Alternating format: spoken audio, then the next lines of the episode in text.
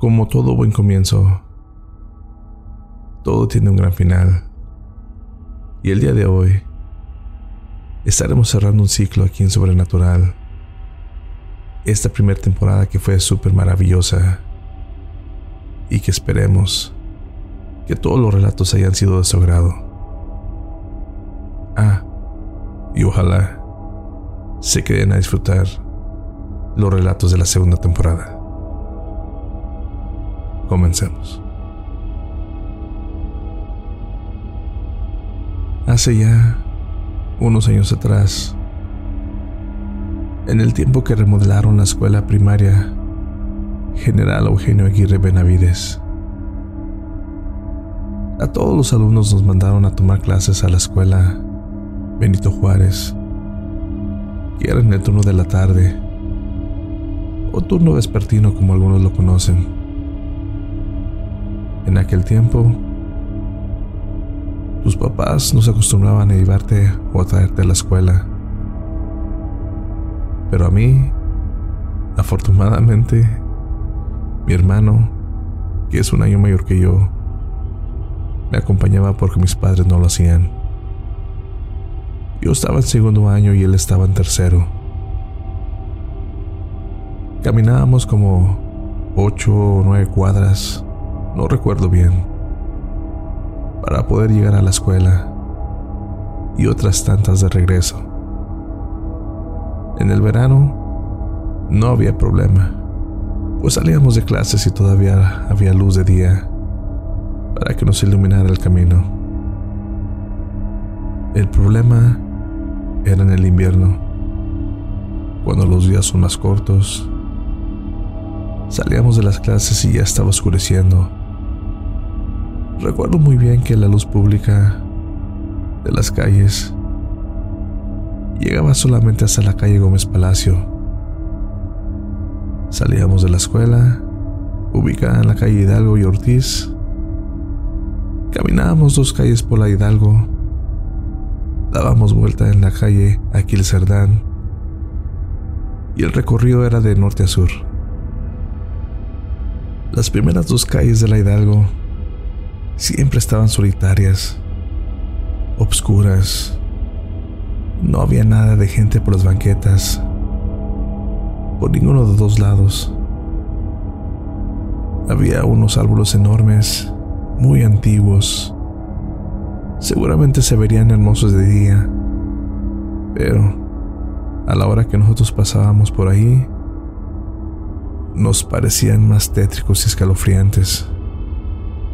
Sin contar que cuando el viento soplaba y se colaba entre las ramas, producía un silbido no menos que aterrador.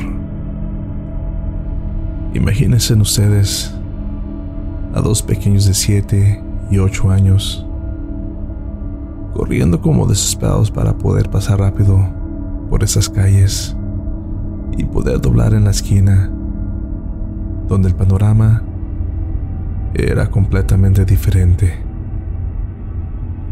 Apenas doblábamos la calle y ya comenzábamos a ver gente sentada fuera de sus casas, platicando, cotorreando, jugando. A los niños de nuestra edad o hasta más grandes, jugando con la pelota a los encantados o brincando la cuerda. Caminamos por esas calles con más tranquilidad. Pero el miedo aún no había pasado. Justo donde se terminaba la iluminación pública, todavía nos faltaban dos cuadras más para llegar a nuestro hogar. La primera cuadra completamente a oscuras. No había casas de ninguno de los dos lados. Había una vara de adobe que abarcaba todo el tramo del lado derecho. En la esquina, una casa vieja, también de adobe, donde solo vivían dos personas mayores. Creo que el señor se llamaba Don Pedro. Después de la casa, un enorme establo, también a obscuras, y para rematar, Al final de la calle pasaba una acequia que en el verano llevaba agua de riego a las labores de los alrededores. Por el lado derecho también había árboles grandísimos y en la orilla de la acequia crecía un enorme mezquite. Era tan grande y viejo que las ramas llegaban hasta la mitad de la acequia. En el verano, cuando la acequia llevaba agua, nos subíamos a las ramas y desde ahí nos aventábamos al agua. Era lo mejor de las vacaciones de verano. Pero cuando nos tocaba pasar por ahí en el invierno, sentíamos un miedo enorme, sobre todo porque conocíamos la leyenda del horcado. La contaban los chicos de la cuadra. Por las noches de verano, a menudo se juntaban en una esquina para platicar de leyendas de terror. Y esta era una de esas. Contaban que, en una noche de luna llena, un hombre que había asesinado a su esposa e hijos, desesperado por no tener dinero ni trabajo, decidió también quitarse la vida y lo hizo colgándose de la rama del mezquite que tendía sobre la sequía. Y ahora, en las noches, especialmente en las noches de luna llena, se puede ver su cuerpo colgado en medio de la sequía.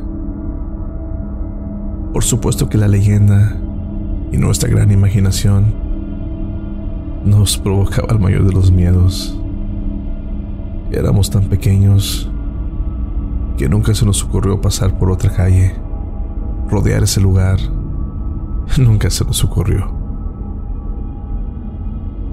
Al llegar a la sequía, donde la luz terminaba, mi hermano corría lo más rápido que podía, dejándome ahí, solo en la oscuridad. Yo nunca he sido muy hábil para correr. Siempre he sido más bien torpe.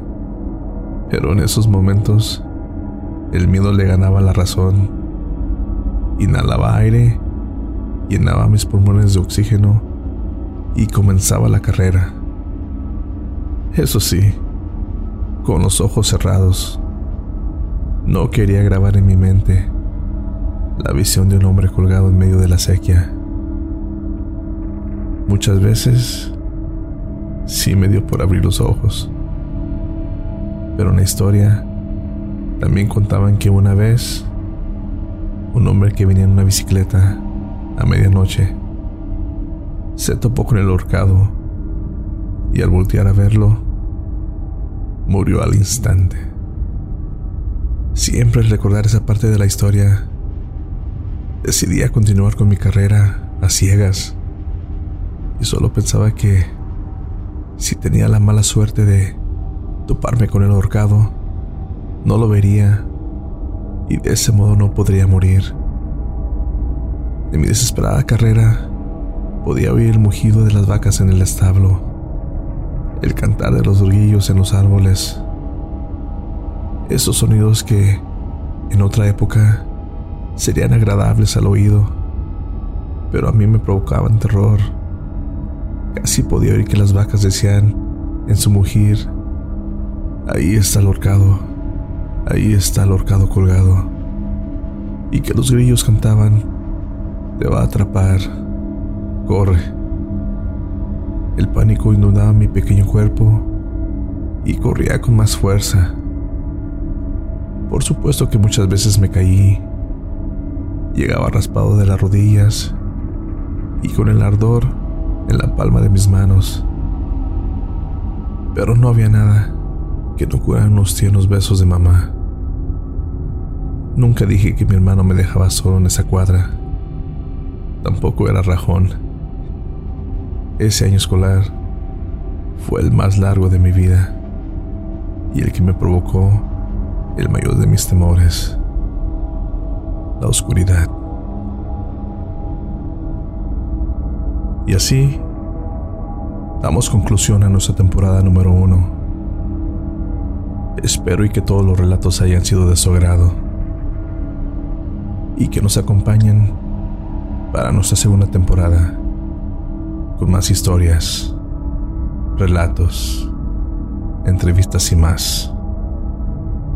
Pero esa historia se los contaré en otra ocasión.